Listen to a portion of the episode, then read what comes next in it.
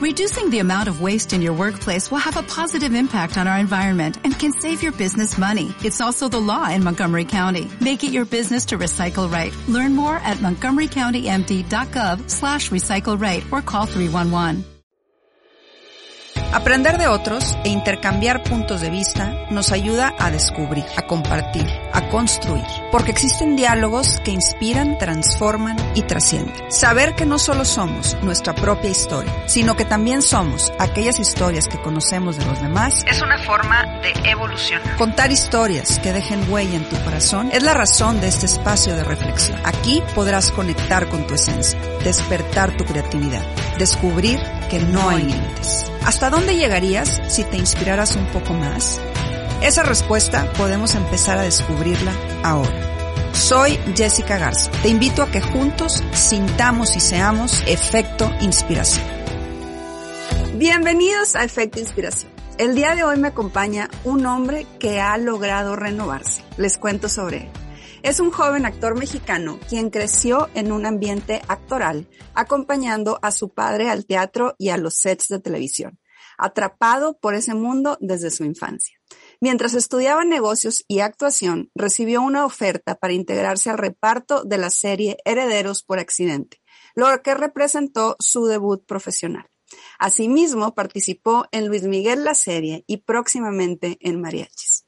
Por otro lado, fue criado católico. Sin embargo, las dudas espirituales empezaron a surgir, alejándose mucho de su fe. Después de vivir un importante vacío y de enfrentar una prueba durísima como familia, su conversión llegó. Hoy está decidido a servir a Dios. Me da mucha emoción darle la bienvenida a Toño Mauri Alemán, Efecto Inspiración. Toño, bienvenido. Qué emoción tenerte otra vez en el programa.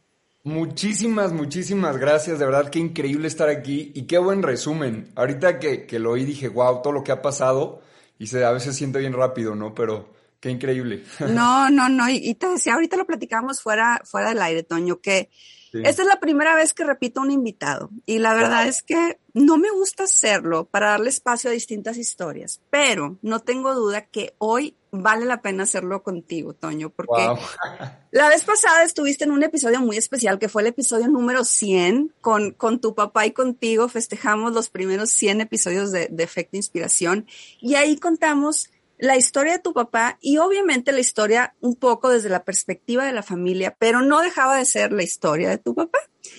Y hoy venimos a escuchar tu historia, esa historia impresionante que tienes de conversión, esa historia que te ha llevado a querer compartir tu mensaje de fe y que, que hoy te hace vivir una vida muy plena y una vida con mucho sentido. Así que estoy segura que el repetir invitado hoy definitivamente vale la pena. Así que de verdad, gracias Toño por haber aceptado.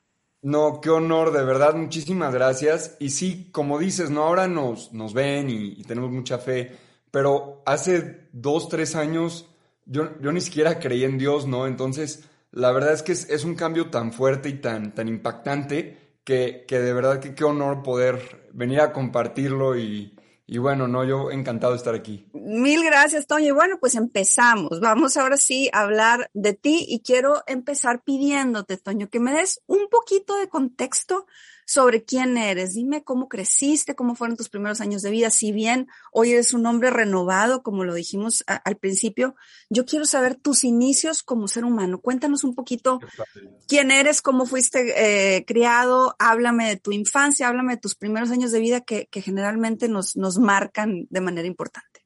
Totalmente. La verdad es que yo tuve la bendición más grande que yo considero mi familia. Yo nací aquí en México y con mis papás, eh, Carla, y, y, aquí viví hasta los cuatro años. Y la verdad es que muy chiquito, muy chiquito me fui a Miami y, ahí llevamos ya, ¿qué? 18 años, ¿no? Entre aquí y entre ahí México. Pero yo siempre fui alguien, alguien muy positivo, muy, me gustaban mucho los deportes. Eh, y, y claro, creciendo con mi papá, con mi tía, con, pues desde chiquito, desde chiquito me fascinaba actuar. Y con mis primos era muy chistoso porque hacíamos películas caseras. Ellos querían ser directores y, uno quería escribir guiones. Era perfecto. Dios nos juntó ahí a todo el equipo. y, hacíamos películas del espía, de no sé qué, y yo me lo tomaba súper en serio, yo quería ser el protagonista y es hora de comer, no, no, no, espérense, este, dos escenas más, me, me encantaba. Y, pero la verdad es que fue por culpa de, mi papá, yo creo. Hay, hay escenas cuando estábamos chiquititos que salíamos de extra y en las novelas, y a mí me encantaba. Y yo veía, veía ver pasar los, las escenografías, y, es que para mí era un mundo, y era entrar a otro mundo, y, veía todo lo que se necesitaba para, para hacer una escena. Y, la verdad es que yo creo que desde chiquito me, me enamoré. Pero bueno, conforme fui creciendo me, me apegué un poco más al, al lado de negocios, de, de business. Pero bueno, todo regresé, ¿no? nunca lo dejé. Tu esencia volvió y volvió, eh, ahora sí que como dices tú, la, la pues esa influencia de, tu familia que viene de, una familia de artistas, que viene de una familia de, de mucho talento, se quedó impregnado eh, de ti, en ti. Eh, de alguna manera tú volteaste un poquito hacia, como ya lo decías ahorita, hacia el lado de los negocios. Ahorita leíamos en tu semblanza que que empezaste a estudiar eso, pero la actuación te llamaba. Y así estuviste como, como en estos dos mundos mientras tú crecías. Pero hubo algo importante que sucedía mientras, mientras crecías. Tú eh, empezaste a tener ciertas dudas sobre tu fe. Yo me puse y a investigar un poco sobre tu historia, porque siempre digo que me gusta como empaparme muy bien para poder realmente conducir la historia de manera correcta. Y yo veía en, lo que tú has compartido y has platicado ya eh, en tus redes y demás, que empiezas a tener dudas sobre tu fe. Y hablas también de que empiezas como a, vivir ciertos excesos que, que, contribuyeron como para alejarte eh, entre fiestas. No quiero mentir, no, no sé si, si exceso de sustancias, pero hablas de, de, de fiestas, hablas de, de, ciertas cosas que fueron como alejándote y empezaste a cuestionar tu fe. Cuéntame un poquito cuando empiezan a surgir esas dudas, Toño. Claro, la verdad es que yo creo que desde chiquito las tuve yo soy alguien que es extremadamente, creo que la palabra correcta es pragmático. O sea, sí, sí voy a creer en algo, pero ¿por qué? ¿Y qué hay detrás de eso? ¿Y, y, y, por qué no esto? O sea, tengo que tener las cosas bien, bien claras. Y, y, la verdad es que yo crecí con una lista de, yo creo que 15 dudas. Pero, pero todo iba bien hasta porque tenía una fe como muy superficial. O sea, iba a misa en domingo y como que ya, ya cumplí. Este, y, y ya, ¿no? no tenía que, meterme a investigar mucho. Y sí, tu familia devota, ¿verdad? Tu familia sí devota. Ah, claro, es muy yo creo que es muy importante. Este, mi familia, también mis papás sí, sí tuvieron, ellos tuvieron una conversión muy fuerte también. Entonces, hay un lugar muy importante para, para mí, para mi conversión, que se llama Meyugori, que es un, pueblito en Bosnia y Herzegovina, donde se aparece la Virgen María y da mensajes. Y la verdad es que si alguien no, no ha buscado los mensajes, valen la pena, porque todos son de paz, de regresar a su hijo, de, rezar por los que más lo necesitan, o sea, hermosos. Y, ellos fueron hace años, cuando, cuando estaba la guerra de Yugoslavia, y ellos fueron en tiempo de guerra y regresaron de ahí con una conversión. Entonces, eh, ellos y la hermana de mi mamá, fue la primera que tiene un, canal católico, tuvo una conversión fuertísima, puras conversiones en la familia. Y, y sí, entonces crecimos como con esta, esta fe, mis papás sí nos, nos enseñaron desde chiquitos cómo rezar, cómo orar, el credo, el Padre Nuestro, el Dios te salve, y, nos metieron en escuela católica. Entonces ahora sí que ellos hicieron todo, todo lo posible, ¿no? Pero, pero yo venía pues con estas dudas, y sí, por ahí de la, de la preparatoria, eh, pues se juntaron las dudas con, eh, yo le digo las distracciones, ¿no? Entonces, pues claro, te estás preocupando por qué universidad entrar, eh, de repente hay fiestas todos los fines de semana, mil, mil cosas, ¿no? Los deportes, entonces, pues yo creo que es cuando empecé a olvidarlo casi casi por completo, ¿no? Eh, eh, esa hora en domingo y, ya, en la noche estaba haciendo otra locura, ¿no? Y sí, ahí fue donde me empezó a gustar mucho el alcohol. La verdad es que hay cosas que me pesa decir por, por, por donde estoy ahora, ¿no? Pero creo que es importante decir que este, me gustaba mucho el alcohol la verdad es que no hacía muchas otras cosas, pero sí llegué a probar muchas otras cosas. Eh, pero el alcohol, cuatro veces por semana seguro, con mis amigos, no sé qué, los shots, los... Y, pues nada, yo estaba muy, muy contento, muy feliz. Logré entrar a la universidad que me moría de ganas de entrar en Los Ángeles, la, la Universidad USC. Y, y, me costó muchísimo trabajo, entonces estaba muy orgulloso. Y de repente llego a, a, la universidad y pues yo estaba feliz, o sea, entrar a la universidad que quería, tenía mi grupo de amigos que los he tenido ya como siete años, es como el núcleo, eh, estudiando lo que quería, que era business y, hay, eh, en, la, en la Universidad USC hay fraternidades, que son como clubes sociales, y, y, pues hay, hay unas que son más conocidas que otras. Yo, yo dije, es, esa quiero. Y le eché todas las ganas y entré, entonces ya era parte de la fraternidad y las fiestas, y, y ahora, si antes eran tres, cuatro veces por semana, el problema de la universidad es que hay más distracciones, y ahora era seis o siete días a la semana, o sea, era toda la semana eh, eh, la escuela, fiestas, tal y tal. Y, pues yo no sé en qué, en qué agujero caí porque ya no pensaba en, Dios, dejé de ir a misa, porque ahí ya no estaban mis papás diciéndome como, oye, Toño. Y, la verdad es que como familia, cuando estábamos en la preparatoria, pues tampoco es como que rezábamos todos los días y también como que íbamos, eh, si, estábamos vacaciones, no fuimos a misa, bueno, no pasa nada, así, ¿no? Nos empezamos a, a deslizar. Pero no sé si ya me adelanté mucho, pero es que me emociono y... No, no, no, vas perfecto, vas perfecto. La verdad es que me, me, me encanta y te agradezco que seas así de sincero con, con estos temas que tú ahorita dices, me da pena un poco decirlos, pero por supuesto que es importantísimo comentarlos, Toño, porque es una manera en que la gente puede conectar y decir, bueno, entonces, si yo estoy pasando por esto, o si yo estoy teniendo estas dudas, o si yo estoy a lo mejor inmerso en estas distracciones que, que, tú les llamas, hay alguna salida, ¿no? Hay algo de tu historia y, y, creo que va muy ligado con esto que tú estás diciendo. Tú dices, estabas muy feliz en, en, poder eh, haber estado en la universidad que, que querías, tenías una familia pues unida, tenías una familia que, que si bien no era tan practicante por lo que nos estás diciendo ahorita, lo tenías todo, Toño. De alguna manera, pues tenías fama, se puede decir, er, eras el hijo de Toño Mauri, eh, de Carla Alemán, eh, eras eh, o vienes de una familia que, que, no tenía que preocuparse por qué iba a comer, estabas en una de las mejores universidades. Y dentro de, de este mundo, en, en, estas investigaciones que yo hice sobre ti, tú dices que sentías un vacío y yo mm. quiero que me, que me platiques ahorita para conectar un poquito y seguir con, con, con tu historia y cómo, cómo empiezas como, como alejarte y como estas dudas a surgir. Quiero que me, que me trates de explicar, porque sé que es difícil poner en palabras el, el decir siento un vacío. Creo que todos en algún momento hemos sentido algún vacío de algún tipo. Pero cuando tú eres alguien tan joven, cuando tú eres una persona que tiene una familia preciosa, cuando tienes salud, cuando tienes todos eh, tus medios económicos resueltos, cuando tienes educación, tienes viajes, tienes todo, y tú, había algo en ti que, que, que no. Cuéntame esa parte para, para conectarla con la historia que ya nos estabas contando. Qué, qué padre, Jessica, porque la verdad es que sí, o sea, el mensaje de todo esto es eso. Puedes estar feliz, puedes estar contento, pero es que no se compara a lo que te espera en, Dios. O sea, es una locura.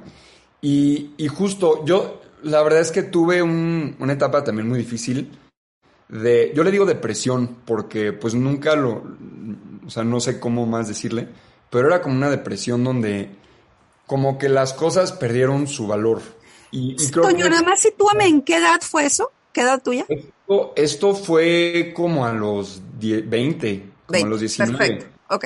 Bueno, ahorita tengo 23, fue hace como un par de años. Perfecto. Y, y como decías, yo me acuerdo, tengo un, un verano muy marcado, ¿no? Que, que estábamos, de hecho, en, un barco en Europa. Y, y wow, ¿no? Y, estábamos de fiesta, no sé qué, tal y tal.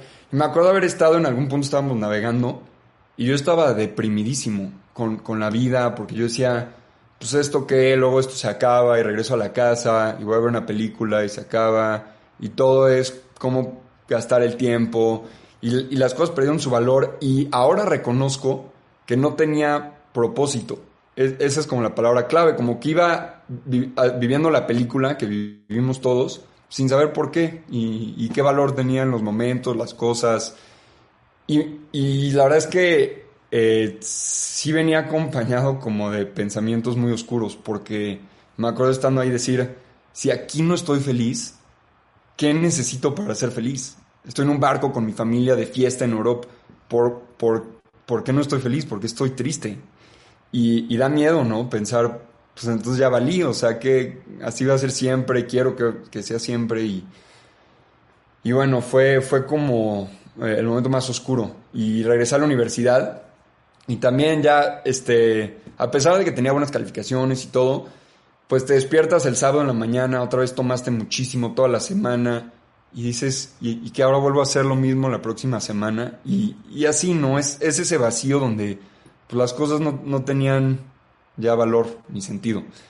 Y, y, eso fue lo que me llevó a, a, a tener que analizar todo. no, sé no, wow, qué fuerte, Toño. Eh, y me encanta que traigas a la mesa esta parte de tener un propósito en la vida y me encanta que lo pongas así tan claro y me encanta que el, el hecho de que digas que ahora al tener un propósito estás lleno y que ninguna fiesta y que ningún barco y que ninguna escuela se compara con la experiencia que tú hoy tienes de Dios, mira, no sé si ah. se alcanza a ver, pero se me pone así como, la piel de gallina, eh, sobre todo porque, porque te veo con, hablándolo con una sonrisa, Toño, o sea, te veo hablándolo con, con mucha emoción y, y, con mucha convicción. Pero bueno, para no brincarlos ninguna parte de esta historia, ¿qué sucede después? Empiezas, surge esta depresión, tienes estos distractores, empiezas como a cuestionar todo, a cuestionar la fe,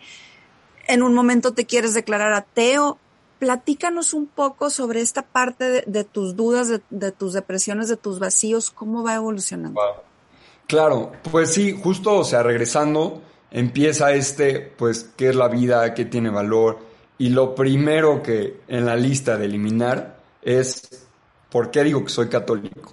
Y, en ese momento es cuando más dudas tenía.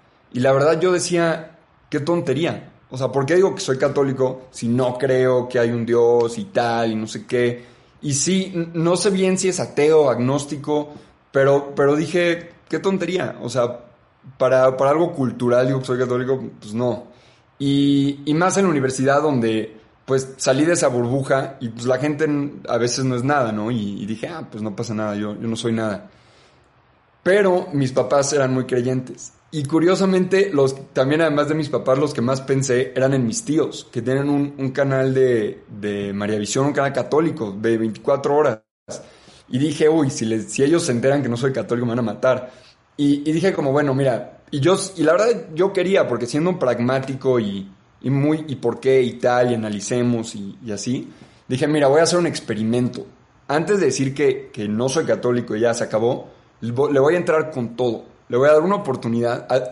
mi actitud, ¿no? Le decía a Dios, te voy a dar una oportunidad. Le voy a entrar con todo. le dije, como tú pides, como Él pide que vivamos en la Biblia, ¿no? Alejándonos de ciertas cosas y, haciendo otras diario y tal. Dije, ok, voy a hacer esto. Pero si esto no funciona, me voy. Y, le platiqué a mi mamá, ¿no? Y, me dice ahora que qué difícil esa llamada. Cuando le hablé, le dije, oye, mamá, perdón, yo sé que ustedes sí son católicos, pero yo no. Y, qué tontería decir que lo soy si, si ni siquiera creo lo mismo que ustedes. Y ella fue la que me dijo, ok, Toño, pero nada más te pido un favor, por favor ven a Meyugori. Y, y armó el viaje y organizó todo, la familia. Y dije como, bueno, bueno, vamos a Meyugori. Y yo fui porque, porque sí tenía ganas de saber la verdad. No es como que dije, ah, no importa. Así como, bueno. Te voy a interrumpir tantito porque quiero, quiero quedar muy claro.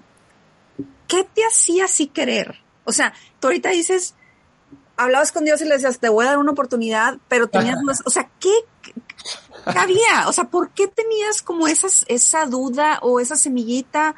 ¿O era simplemente por, por seguir que no se enojara tu familia? ¿O realmente había algo dentro de ti que sí te decía como en muy, muy, muy en el fondo que, que investigaras más? Qué buena pregunta. La verdad, Jessica, no tengo idea. Porque fue, fue una combinación de todo, es la verdad. Y ahí es donde te das cuenta que, que los tiempos son perfectos, porque fue cuando me dio el no sé qué, sentí el vacío, regresé del viaje y todo se juntó que, que dije, este, la, verdad era, era también miedo, ¿no? A, eso que sentía de, de, ese vacío, que decía, quiero encontrar algo porque me estoy volviendo loco, ¿no? Y, y ese vacío me llevaba a pensar mucho en estas preguntas existenciales, ¿no? Que, que creo que son clave. De, pero entonces la vida y por qué, y los humanos, y, qué, y, si es, y esto estará mal. Y esa investigación como que no, no me dejaba solo y, y dije, tengo que saber la verdad, ¿no? Y, voy a hablar este, más adelante de eso, pero mis compañeros de cuarto, mis roommates, uno era, es un científico, entonces va a ser doctor, entonces pues ve, ve las cosas muy físicas y tal, y, teníamos unas pláticas padrísimas. Y el otro había sido eh, musulmán y había dejado la fe. Pero bueno, e, de ese departamento salieron unas preguntas y unas perspectivas loquísimas. Y, y bueno, eh, yo traía esas dudas y la verdad dije, bueno, empecemos por Dios, ¿no? Y, y, había una lista de cosas que quería como analizar y pensar. Y la primera fue Dios. Veamos si Ok, perdón, pero perdón que te interrumpí, pero nada más quería como tener muy, claro esta parte. Sigamos con tu mamá y, que no tiró la toalla y que te llevó a este viaje que te cambió la vida. Pero además que padre tu pregunta porque también ahora lo entiendo. Eh, hay una cosa que se me hace preciosa que, nunca vamos a poder entender completamente a Dios. Entonces se me hace hermoso que necesitemos a Dios para entender a Dios. O sea, no podemos sin Él. Es, la pieza clave. Y, es increíble porque igual cuando, cuando te llega esta inspiración de buscarlo y de la fe, es, es gracias a Él, es una gracia. Como de, bueno, o sea, te dan todo lo que necesitas, ¿no? Y, la verdad es que fue Él el que escogió ese momento y todo. Y fuimos a Meyugori y la verdad es que si alguien, otra vez, si alguien nunca ha oído hablar de, de Meyugori, eh, por favor búsquenlo. Hay videitos, hay testimonios, ahí han pasado unas cosas. Y nosotros fuimos y vimos, vimos cosas muy fuertes, muy bonitas. Oímos historias de gente que ha, bueno, las, hay unas videntes que han, que han eh, hombres y mujeres que ahora están más grandes, pero han, ven a la Virgen María y, son los que pasan el mensaje y, y, te enteras de su vida. Yo conocía a su familia, los conocía a ellos. Regresamos de ese viaje y lo, lo, más loco es que a pesar de todo lo que, lo que vi, eh, olí. ¿Qué viste, Toño? ¿Qué viste, qué oliste? Es importante, eh, es, importante. Que, la, gente sepa que esas vivencias son reales. ¿Qué viste y qué oliste? A pesar de estar dudando y a pesar, porque, o sea, no, no fue algo que pudiste haber inventado porque no, ni siquiera tenías esa fe, ibas como cuestionando todo. ¿Qué viste, qué viviste, qué oliste, qué sentiste? Cuéntanos tantito eso. Va, empiezo por mi mamá, porque creo que es muy importante lo que pasó a ella. Que ella fueron y ella fue en un plan todavía peor que el mío, porque su hermana era la que le decía a Carla, vaina Meyugori, vaina Meyugori. Y mi mamá fue para que su hermana le dejara de insistir que fuera Meyugori. Pero ella sí fue diciendo, aquí no pasa nada. O sea, esa fue la vez que no fuiste tú, cuando fue ella por primera vez. Ajá, sí, yo ahí no había ni nacido. Ok, ok, ok. Y este, y, y, bueno, ella también tuvo muchos momentos muy fuertes, pero cuenta uno en particular donde tenían un guía, ¿no? De, de tour que les dijo, eh, los logró meter allá donde iba a ser una de las apariciones de la Virgen María, con uno de los videntes. Entonces cuenta mi mamá que ella está en la aparición, están rezando el rosario, y de repente el vidente deja de rezar. Y así es como saben los demás que es el momento que, que se apareció la Virgen María. Y dice mi mamá que estaban rezando y que ella oyó el silencio y empezó a oler un olor a rosas, a rosas, a rosas, a rosas. Y ella no sabía que dicen cuando la Virgen María se aparece, un, don que le da a cierta gente es oler a rosas. Y ella no tenía idea. Y empezó a oler, a oler. Y dice que en un momentito entró ese pensamiento, que, que creo que viene de abajo y nos pasa a todos como para desanimarte. Ese pensamiento de, nah, esto, esto es falso, o sea, ¿qué es esto? Estoy loca, o sea, estoy loco, estoy loca por, favor, ¿cómo va a ser, no? Y dice que ese olor a rosas empezó a oler horrible, horrible, como a comida basura, espantoso, y se empezó a marear y a marear, y, hasta que la vio mi mamá, y le dijo, Carla, eh, ya, bueno, se dejó de aparecer la Virgen, y, mi papá le dijo, Carla, ¿estás bien? Y le dijo, y ya le contó, y luego se enteró que el olor a rosas era, era, era que estaba ahí la Virgen María. Y, y, mi mamá ni idea, ¿no? Cuando lo sintió. Y bueno, vamos nosotros. Y a mí, de hecho, también en una, en una ocasión me tocó leer a Rosas y yo tampoco sabía que eso era, era por porque se aparecía la Virgen.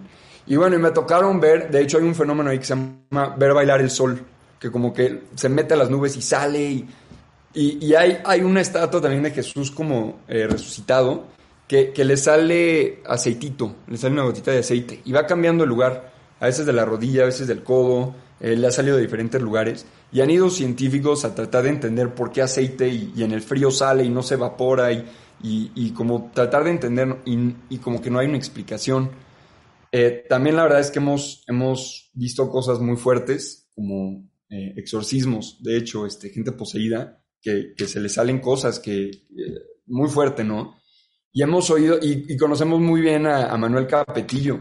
Manuel Capetillo también tuvo una experiencia fuertísima donde, por lo que entiendo, habló con la Virgen María y con Jesús, me parece. Él da sus testimonios y son fuertísimos.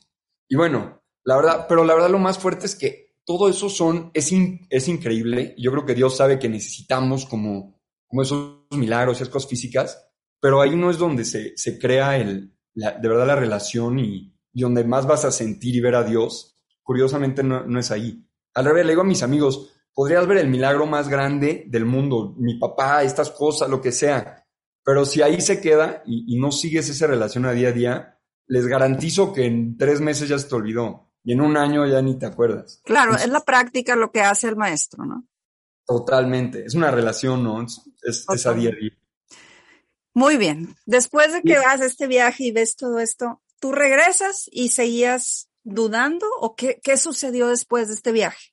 Lo fuerte es que sí, a pesar de que vi cosas que no podía explicar, yo salí del viaje y no dije, listo, soy católico. O sea, no, de ahí dije, ok, puede ser.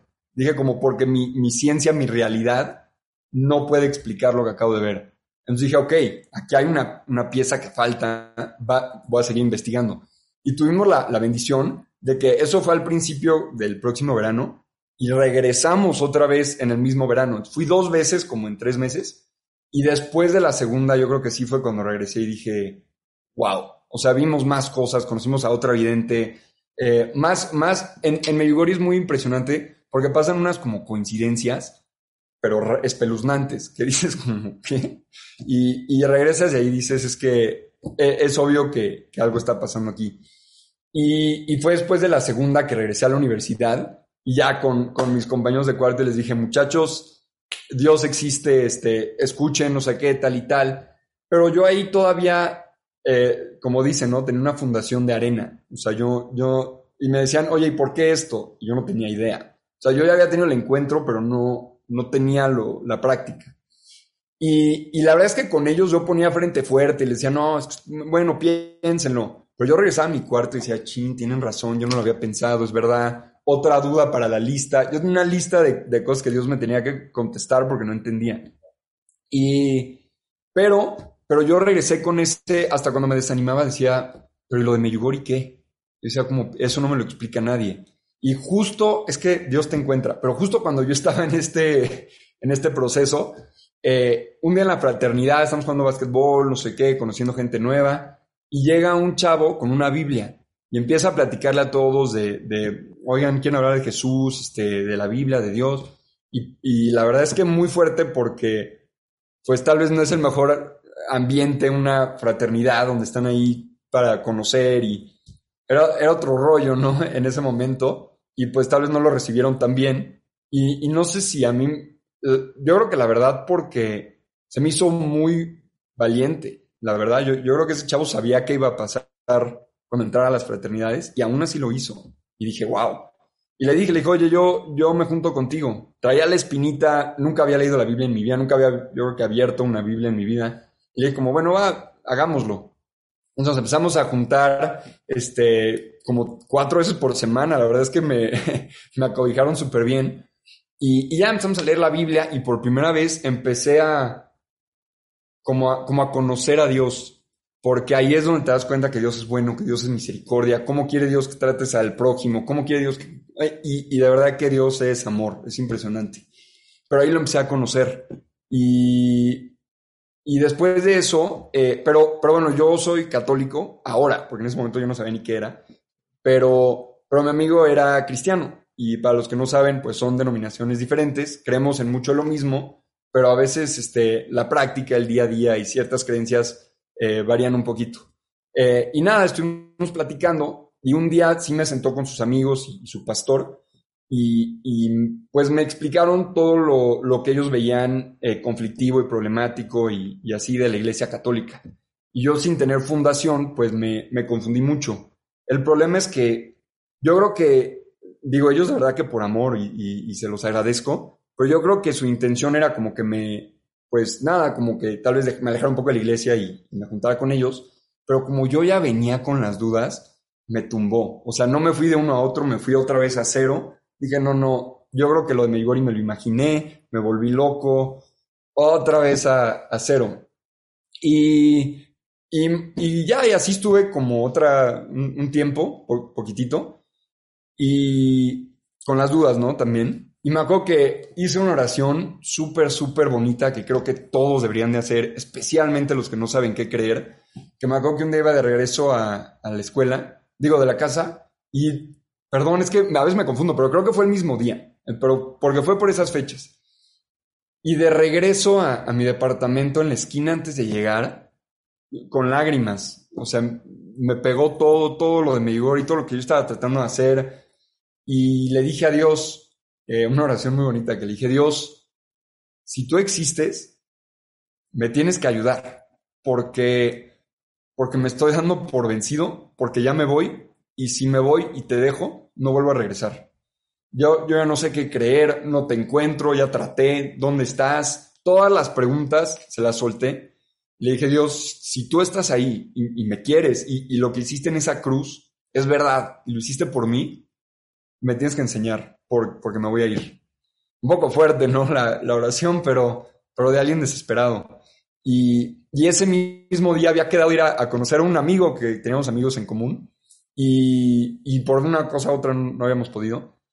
Y ese día nos fuimos a, comer y este amigo me contó que había tenido él una experiencia, no sé si quiere que la, bueno, sí, este, que él lo estaban operando y de hecho falleció en la, en la sala de operaciones y estuvo muerto creo que como 6, 7 minutos, y dice que él salió de, su cuerpo, que parece ser una experiencia que, que varias gente dice que ha tenido, y dice que, que como que vio la mejor versión de él. Y me dijo la versión que Dios quería que, que yo fuera. Y le dije, ¿y, qué viste? Y me dijo, a Jesús. me dice, a, my Lord and Savior, Jesus Christ, a mi, a mi Señor y Salvador Jesús. Este, y me dice, yo no creía en Dios. Me dice, ahora soy cristiano. Y le pregunté, y me dijo, es que no tengo idea, Toño. Me dijo, yo acabo de tener esta experiencia y hasta ahorita voy empezando. Eh, y, él sin saber, yo, yo nunca le dije mis dudas, él, me contó. Y al final me dijo, y yo todavía diciendo, no, sí, porque Dios, y yo venía de, dudar, ¿no? Y, me dijo, este, me dijo, Toño, nunca, nunca dejes que, que te digan que no es cierto. O sea, todo es verdad. Algo así me dijo, que me quedé así como, ah, caray como a, 20, ¿no? Y, bueno, de hecho, eso fue el primero de. Yo siempre digo que cuando no me quedó de otra, más que creer en Dios, yo no, no que me quedó de otra, pero cuando ya era, era obvio, era porque habían tantas coincidencias que es que no eran coincidencias. Era obvio que alguien te estaba escuchando y contestando. Y es, es una conversación muy padre a través de, de, cosas que van pasando. Y esa fue como de una de, de muchas, ¿no? Pero me dio el impulso que necesitaba para decir, ok, ya te escuché, venga. Y de hecho, perdón, me confundí los tiempos. Ahora es cuando le dije, ok Dios, te voy a dar una oportunidad. Y le dije, este, le dije, voy a hacer todo lo que me pides en la Biblia, le voy a dar con todo, pero si no funciona, pues traté, ¿no? Y, pues aquí empieza, la verdad, el, el cambio, porque primero me alejé de ciertas cosas, ¿no? Y unas pueden ser como cosas que no pensarías, ¿no? Pero dejé de usar las redes sociales tanto, ¿no? Por lo menos, porque estaba mucho ahí, dejé de jugar mucho, me, gustaba mucho el Nintendo, estaba ahí todo el día. Y empecé a, a platicar más con la gente, me quedaba en la escuela después de, del tiempo. Fui por fin a la iglesia, que siempre me hablaban para invitarme, y yo decía, no. y por fin empecé a ir, empecé a conocer gente. Y bueno, también me empecé a alejar de, del alcohol tanto, de la fiesta, de ciertas tendencias. Y empecé a hacer otras. Me fui a confesar, después de quién sabe cuánto tiempo eh, empecé a, a, leer la Biblia yo, porque decía, pues ya me la han interpretado, yo nunca la he leído. Empecé a leer y cada duda que tenía le preguntaba a un sacerdote que conocía, o al pastor del amigo, o lo que fuera, ¿no? Pero, pero como para yo de verdad empezar a, dejar que Dios hablara conmigo, tener esa conexión. Y, la verdad es que aquí es donde digo que, pues yo no sé en qué punto de, de hacer lo que te pide, pues todo me cambió. O sea, empecé a sentir paz como nunca había sentido paz. Empecé a sentir felicidad, que ya ni quería las fiestas, ya ni quería, ya ni quería ese estilo de vida, la verdad. O sea, había encontrado lo que, lo que creí que no existía. Y, y mientras más conocía a Dios, más me enamoraba, más preguntas tenía, pero más se me iban contestando. Y, y de verdad, Jessica, que todas las preguntas que tuve, todas me las contestó, una por una. Y, y es padre cómo te las contesta Dios, porque no solo te dice la respuesta, te lleva por un camino para que la aprendas, para que tú te des cuenta y digas como, ah, ok, ya entendí.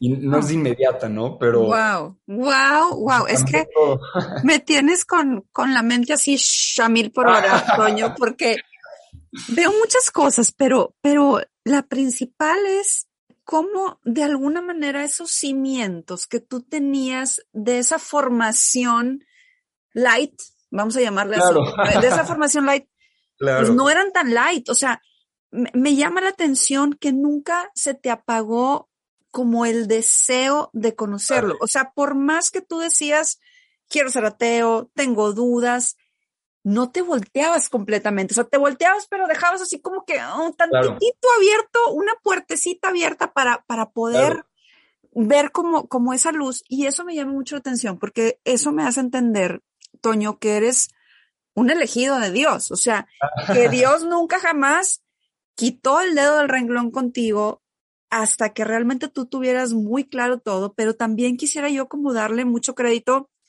a toda esa formación, o sea, a tus papás, a, tu, dices que estuviste en colegio católico, o sea, esas bases de alguna manera estaban sosteniendo ese edificio que se estaba tambaleando, pero, pero había un cimiento que no permitía que se cayera totalmente. A lo mejor se caía en pedazos, sin embargo, el edificio, por obra y gracia del Espíritu Santo, seguía de alguna manera ahí, a punto de caerse, a punto de tambalear.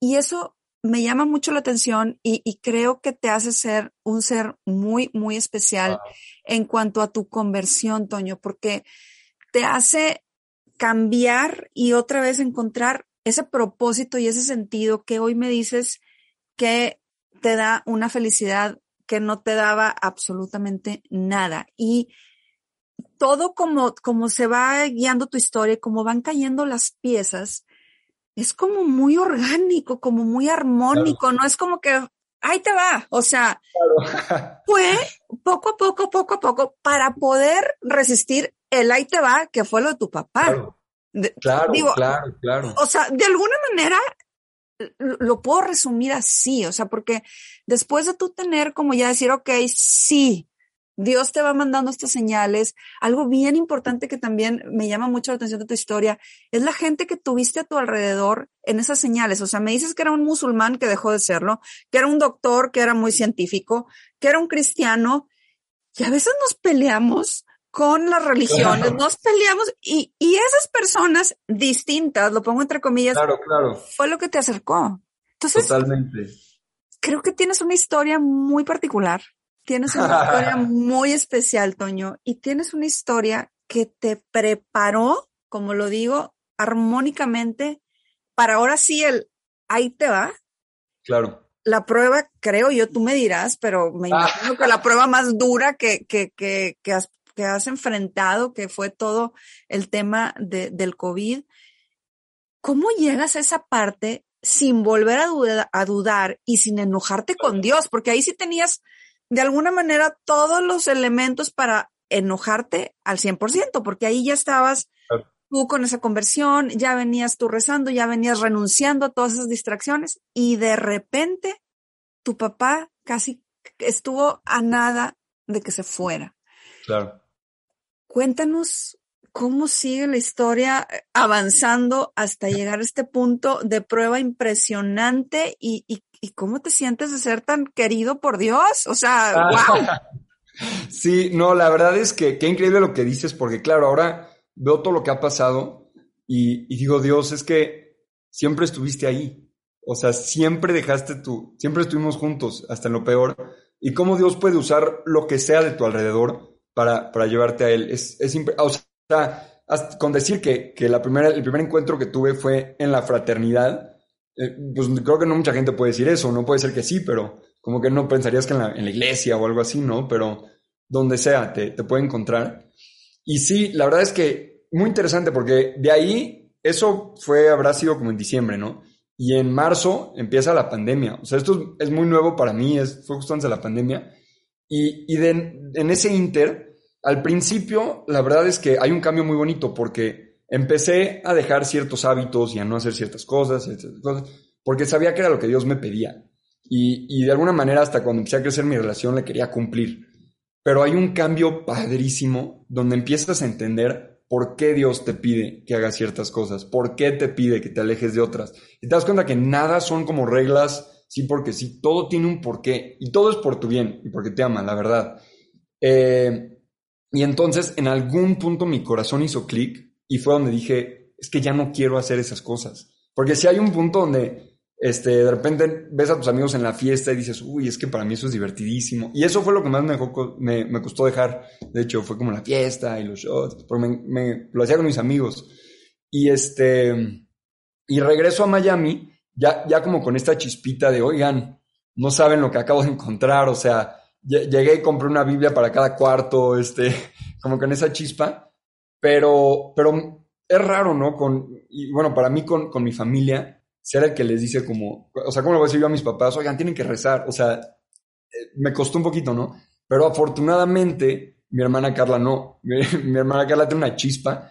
Y, ella también, eh, ella había estado muy metida en lo del budismo eh, y, la yoga y, como esa espiritualidad. Y ella también, pero, también decía, como soy católica y esto, pero, pero como muy confundida, ¿no? Y, y justo ella venía también como a tener estas preguntas y platicamos muchísimo. Él decía, es que Dios dice aquí, no sé qué, y piensa, y por qué Dios diría. Y Carla también empezó a, tener un cambio padrísimo, fuertísimo, y ella tenía la chispa, entonces de repente sí le dijo a mis papás, no, no, no, porque yo decía como, bueno, este, voy, a rezar un rosario en mi cuarto y, y ahorita vengo. Y me decía, no, no, no, lo vamos a hacer todos aquí. y ponía, ponía orden en la familia, ¿no? Y, y de verdad que así empezamos, o sea, empezamos la, la pandemia viendo la misa diario del Papa y haciendo por lo menos un rosario al día. Y, la consagración a la Virgen María. Es un rosario y unas cuantas otras eh, oraciones. Y, así, así nos echamos meses. Al principio, medio que a la fuerza y rezamos como muy rápido y la misa con el celular aquí. Pero, pero ya de repente igual empezamos a hacer ese clic como familia, que esa es la bendición. O sea, y nunca la doy por hecho, ¿eh? tener una, una familia que, que lo pudimos vivir juntos, que sea tan unida y, así llevábamos, es lo impresionante. Entonces, cuando pasa lo de mi papá, que fue por ahí de junio, julio, como, como dices, gracias a Dios veníamos como con, con este precedente y pues sí, entró al hospital y fue la primera vez que, todo lo que había leído de, de, la fe, de que Jesús sana, de, de que Dios estará contigo en las tinieblas, en la oscuridad, ahora me toca ponerlo en práctica. Y, para, y bueno, fue la primera y la, más fuerte, yo creo, pero Dios lo hizo, lo hizo rápido.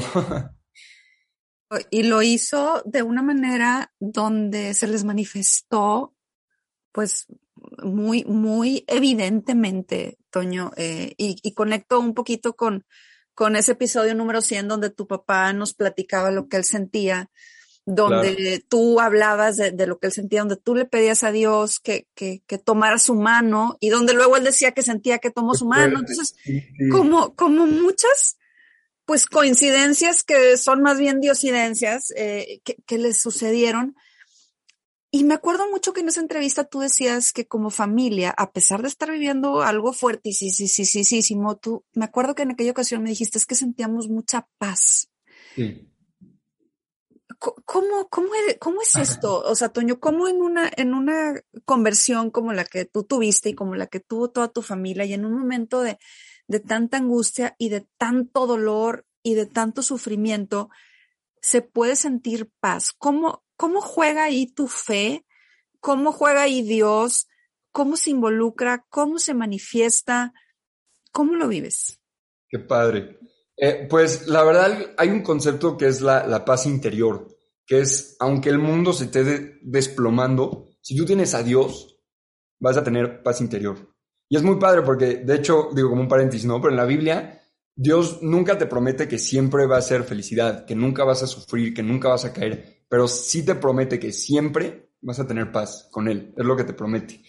Y, y se junta con una frase que dijo mi hermana Carla, que creo que es la más importante del mundo, que de repente llega un punto, ¿no? Cuando mi papá lleva meses en el hospital, que me acuerdo la primera, creo que la primera de las pocas que, que, yo la verdad me rompí. O sea, hasta en mi fe hubo días que, hijo, tocas, tocas el piso un poco y te vuelves a parar. Pero que le decía a mi mamá, bueno, me dijo mi mamá un día, me dijo, Toño, es que no entiendo. O sea, ya rezamos, ya ayunamos, ya pedimos, ya confiamos.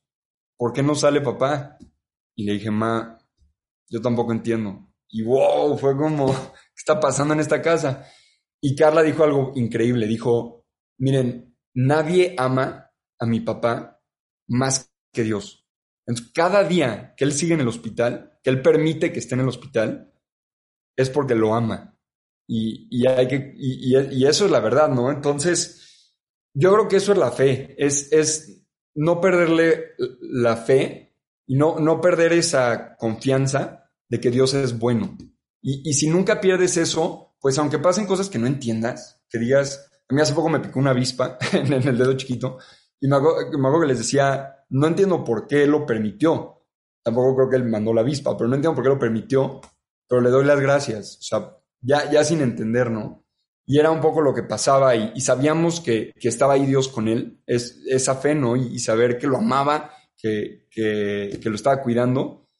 Y como dices, la verdad es que se hacía tan presente en, en cositas que pasaban o eh, la oración, eh, yo también tuve una instancia, no sé por qué yo me siento súper bendecido, pero donde, de hecho, estamos haciendo la, una oración que se llama la coronilla de la misericordia, que es justo a las 3 de la tarde, y se juntó con que una enfermera justo eh, la habían, era ministro de la Eucaristía y le dieron permiso de darle una oración especial, y justo a esa hora lo hizo y no sabíamos, pero luego nos habló, y así no. Pero justo a las 3 de rodillas, eh, haciendo la coronilla, me llevó a oler a incienso. Y yo no sabía que eso era, así como la Virgen y las flores, dicen que es Jesús, que está también ahí. Y, yo no sabía, bueno, ya me habían dicho porque justo me habían contado, como hago que en mi casa no hay nada de incienso, no hay una velita que digas, ah, se metió por el ducto, nada, nada, nada de incienso. Y me hago que lo olí, me arrodillé y mi mamá dijo como, wow, las flores. Y le dicen, no. Y, ya después de la oración le dije, ma, fue incienso. Y cositas, ¿no? Hubo tantas y días que decían que mi papá no pasaba las siguientes horas y justo logramos que un sacerdote le pusiera la, la, unción de los enfermos y al día siguiente nos hablaba el doctor y nos decía, oigan, no entendemos cómo, el agua que tenía adentro y afuera de los pulmones desapareció, así con esas palabras, no solo está estable, está mejorando, eh, vamos bien. Y decías, es que e, era impresionante, ¿no? Cómo se manifestaba, a tal punto que es curioso, ¿no? Pero mucha gente yo creo que dice como, ah, claro, se salvó Toño y ese fue el milagro y por eso creyeron. Pero de verdad, Jessica, que yo estaba convencido ya de Dios y yo ya le daba las gracias antes de que mi papá estuviera bien. Y de hecho es, es muy fuerte, ¿no? Pero mi mamá cuenta que le costaba mucho trabajo, o sea, siempre, y creo que lo hacemos muchos, ¿no? Que dices, Dios, está en tus manos lo que tú quieras, pero por favor sálvalo porque, y ese pero, ¿no? Nos cuesta mucho como confiar plenamente. Y Manuel Capetillo, de hecho, fue el que le dijo, Carla, tú tienes que confiar. Y de verdad confiar que lo que sea para Toño es lo mejor. Y, igual, ¿no? Por ese Dios que lo ama y sabe todo lo que va a pasar, todo lo, lo conoce a él perfecto, sabe que es lo mejor para él. Y mi mamá cuenta que, que en, la, en, el último susto le dijo, ok, Dios, lo que sea tu voluntad, lo, dejó ir. Y de ahí se empezó a recuperar, recuperar, y ya fue el último susto antes de que, de que se salvara. Pero justo, o sea, nosotros ya le damos gracias a Dios y ya lo habíamos encomendado antes de que se salvara. Ya que se haya salvado fue el regalo más grande, ¿no? Pero, pero de verdad que hizo tan presente que el milagro pasó antes. Wow, no, no, no, no, que, qué. Hijo, mira, aquí estoy así con, disimuladamente con las lágrimas, que nadie me ve aquí llorar, pero me, me conmueven mucho tus palabras, Toño, porque es muy fuerte lo que dices, o sea, el tener la fe tan grande para incluso dejar ir a tu papá. Eh, o sea, decir, sabes que si esta es tu voluntad o, tu, o tu mamá, su esposo, no puede ser otra cosa más que, más que Dios actuando con mucha fe. Eh, me queda clara, me queda clara que, me queda claro que esa paz de la que tú hablas era una paz tan evidente que les permitía eh, poder tener como esa lucidez a pesar de los momentos duros, o sea, a pesar de a veces no entender, a pesar de, pues digo, somos humanos, ¿no? A final de cuentas y, y tenemos esas flaquezas, pero, pero creo que ahorita que dices es que Dios sabe y Dios permite por algo, hoy podemos ver cómo esos meses de sufrimiento hoy de alguna manera se han convertido en bendiciones para tu familia porque están ustedes dando un mensaje impresionante. Tú, tu hermana, tu papá, tu mamá, o sea, realmente son una familia que lo veo así, han sido como elegidos para poder dar ese mensaje de fe y, dar ese mensaje de esperanza en un mundo lleno de distracciones, que, que, eso creo que es el reto más grande. Y, y, por aquí va mi siguiente pregunta, Toño. ¿Qué tan difícil ha sido esta conversión en este mundo tan lleno de distracciones? Tú ahorita decías, es que lo que más costaba, me costaba trabajo era alejarme de la fiesta y de mis amigos y del shot. O sea, ¿cómo, cómo has tú mantenido como, como esa decisión y, y ese, pues sí, esa convicción y ha sido complicado no? O sea, los tachan de locos a ti, a tu familia. ¿Cómo ha sido ese proceso? Eh, la verdad es que padrísimo, porque es algo que, que se requiere día a día y, y, la verdad es que gracias a él. Y, y también reconozco, la verdad, la super mega bendición que es que mi familia también haya tenido esta conversión, porque hay días que te vas a caer y son los que más te van a apoyar, pero muchas cositas como a veces este, trato de hacer, de hecho, tres rosarios al día, ¿no? Que antes era, era uno. Y, y es súper fácil en la noche decir como, bueno, ya hice dos, pero ahí sí depende cada persona, pero esos sacrificios de, no, pues lo voy a hacer, son los que más te van a, ir fortaleciendo, ¿no? Y la verdad es que yo creo que eh, lo que más ayudó fue justo todo lo que vivimos con mi papá. Porque es verdad, tal vez vienes en, en, en esta conversión, que además, curiosamente, lo que más ayudó fue la pandemia, la verdad, porque sí, o sea, si lees un cachito de la Biblia y, rezas y tal, y pues en la noche vas a la fiesta, puedes, puede ser que pues, se, te olvide y te confunda y así, ¿no? Pero claro, no, no puedes ni siquiera salir de la casa, teníamos todo el tiempo del mundo para leer, para, para entender, para rezar, para platicar. Y, y, la verdad es que lo aprovechamos, ¿no? Gracias a, a que lo teníamos. Eh, pero sí, yo creo que, que, día a día, y la verdad es que ya eh, con mi papá y así, pues sí te cambian las, las prioridades, la, la perspectiva, perdón. Entonces también, y eso yo creo que la verdad viene con cuando empiezas a conocer a Dios, una de las gracias que te da es mucha sabiduría. Y hay, hay un pasaje de en, el, Evangelio de San Juan que dice, antes era, era ciego, es como lo sé en inglés, pero antes era ciego, pero ahora puedo ver. Y, y es así, ¿no? Como que empiezas a entender las relaciones, dices, claro, a esto se refería Jesús y, y por eso esta tentación te lleva, y, y, crees que esto te va a llenar, pero al contrario, como que empiezas a, a verlo un poco como de afuera y decir, e, es impresionante cómo hace dos mil años Jesús es obvio que, que, nos entendía mejor de lo que nos entendemos nosotros, porque nos dio el manual de cómo funcionamos hace dos mil años. Y, y, bueno, te va cambiando un poco la perspectiva, pero es, es facilísimo de repente, de repente como dejarte eh, enredar y así. Y por ejemplo, con la verdad es que yo con el trabajo trato de decirle a Dios este un concepto muy bonito que dicen no hay que poner nuestra identidad en, cosas o en, tu trabajo o así, ¿no? Yo considero que mi identidad es como católico, soy católico y ahorita pues estoy actuando, pero no, no soy un actor, ¿no? Entonces, este, si el día de mañana Dios me necesita de otra cosa, en un restaurante o, o de zapatero o lo que sea, pues yo de verdad que trato de decirle, bueno, Dios, venga, yo, yo te sigo. Pero es difícil, ¿no? A veces, pues tanto le dedicas a tu trabajo, a tus proyectos, que, que, te aferras un poco. Y cuando Dios a veces te tiene que desprender de ciertas cosas, como no, no puedes, ¿no? Cuesta mucho trabajo. Entonces, pues tiene sus tentaciones y sus retos, pero pues nada, la oración, trato de ir de verdad diario a misa o lo más seguido posible y eso es lo que más me ayuda, pero Pero pues... Bien, no, y ahorita que hablas precisamente de tu trabajo y de esas tentaciones, ay, a ver, yo no estoy en ese mundo, ¿verdad? Del showbiz, pero se pudiera pensar que es un mundo que puede alejar de la espiritualidad por, por la naturaleza de la fama, de las luces, de los talentos, de la belleza, de, de, toda esta parte que, que, pues que implica este mundo del entretenimiento.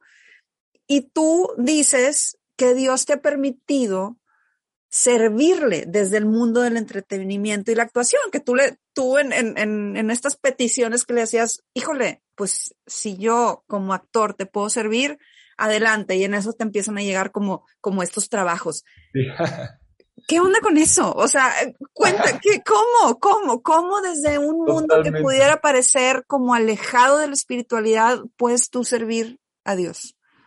La verdad es que eso es lo, increíble de Dios, ¿no? Y, y, la verdad es que al principio, pues yo tenía muchas dudas por lo mismo, porque yo decía, van a haber mil situaciones donde me puedo perder, me van a tentar, eh, me, van a, me van a inflar, pero este, pero me acuerdo que, que también pensé, pues la, la, realidad es que eso puede pasar donde sea, ¿no? Eh, si alguien va a ser maestro, maestra, también viene con sus seguro va a tener alguna ética moral y, todos vamos a tener nuestro trabajo como, hijo, ¿qué hago? Un día que digas, ¿qué hago? No estoy en conflicto. Y, la verdad es que yo dije, lo importante es cada situación que salga, eh, vivirla como católico. Y no, no pensar a 20, no, no, no. Todos los días, católico, católico, católico. Y saber que lo hacía con él. O sea, como dices, ¿no? Yo le dije, Dios, si es tu voluntad, me encantaría servirte como actor. Si no, no pasa nada. Eh, pero pero ya cuando además te abre la puerta, pues entras con esa seguridad de, bueno, voy contigo, Dios, venga, vamos los dos.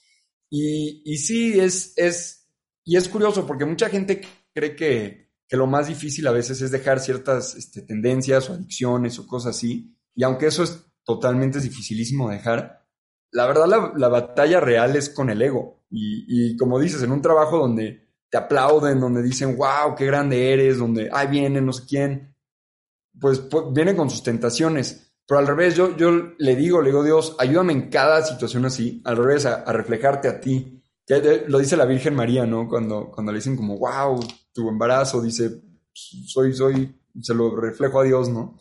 Y pues yo creo que esa es la actitud y, y pues nada, tratar de servirle. Y es padre porque yo decía como, ah, pues esto te da una plataforma, ¿no? Entonces tal vez puedo salir a, ayudar. y ahora lo estoy haciendo, hice mi, mi propio canal de, de Instagram, de YouTube lo vi. sí, padrísimo. Pero, pero la verdad, los, las conversaciones más increíbles y profundas que he tenido, las, las más oportunidades de evangelizar y hablar de Dios, las he tenido uno a uno. Entonces, la verdad es que yo, yo también, mucha gente creemos como necesito una plataforma, pero no, las, las oportunidades más fuertes, así impactantes que me ha puesto Dios, son uno a uno, entre tomas o, con el profesor. Entonces, es, es impresionante y lo padre de la actuación también es este, yo creo que me ha permitido mucho a, empatizar, porque pues de repente toca ser un personaje eh, antagonista que, que, pues no es, no es creyente y al revés. Y entonces la verdad es que gracias a eso y gracias a la verdad la vida que he vivido, donde estaba, cómo veía el mundo, todo, todo lo que he vivido, de verdad que yo no me atrevo a, a juzgar a nadie. O sea, yo estuve ahí, estoy acá, he estado en todas partes, o sea, no, yo jamás. Pero pues esto lo, lo fortalece, ¿no? O sea, nunca sabes que ha vivido algo, alguien, por, qué está pasando, por qué opina como opina, qué cree que está bien y mal. O sea, no, no podemos juzgarnos, ¿no? Entonces, esto como que refuerza ese, ese punto. No, wow, Toño. Y aparte, algo que yo quiero que sepan, que todo el mundo sepa, porque alguna, o sea, a lo mejor podría, la gente podría pensar, ay, bueno, él se va a ir de sacerdote o está ah. acá. No, Toño tiene novia, Toño es, o sea, bueno, dices que no te gusta que, decir que eres actor como tal, ah, pero bueno, eh, se dedica a la actuación, o sea, eh, es, es un chavo normal, es un chavo que va, que viene, que no necesitas, y, lo quiero poner sobre la mesa porque muchas veces se puede pensar que la espiritualidad solamente está dentro de una iglesia, y tú mismo decías que tu conversión sucedió fuera de ella, en, en el mundo menos pensado, ahí fue donde, donde Dios te habló y eso es lo que también se me hace muy padre, ¿no? Que, que es algo como muy alcanzable y, y muy tangible. y ya para ir cerrando, Toño, porque, híjole, yo quiero estar aquí muchas, muchas, muchas horas más, pero luego aquí me regañan. Para ir cerrando, tú al principio hablabas, cuando te preguntaba del vacío, hablabas de que no tenías propósito y que ahora sí lo tienes. Y me encanta hacer esta pregunta del propósito porque yo soy una fiel creyente y lo he visto en, en las 126 entrevistas que ya llevamos, que la gente que es efecto inspiración encuentra su propósito de vida y muchas veces lo hacen en la adversidad o muchas veces lo hacen después de alguna dificultad, después de alguna duda, después de algún reto. ¿Cuál es hoy ese propósito de vida que te hace sentir pleno, que te quitó ese vacío, que te hace hoy sonreír de la manera en la que hoy lo haces. Cuéntanos esa parte. La verdad es que es Dios. Y, la verdad es que lo que más me despierto todos los días y digo, hay que hacer algo, es, pues yo, yo me acuerdo, ¿no? El, el Toño de antes que estaba feliz, yo, yo la verdad estaba contento, tenía todo, pero, pero pues tenía esos vacíos, esa como depresión que se convertía en ansiedad y, digo, es que hay tanta gente así que, nunca se le ha ocurrido como buscar a Dios.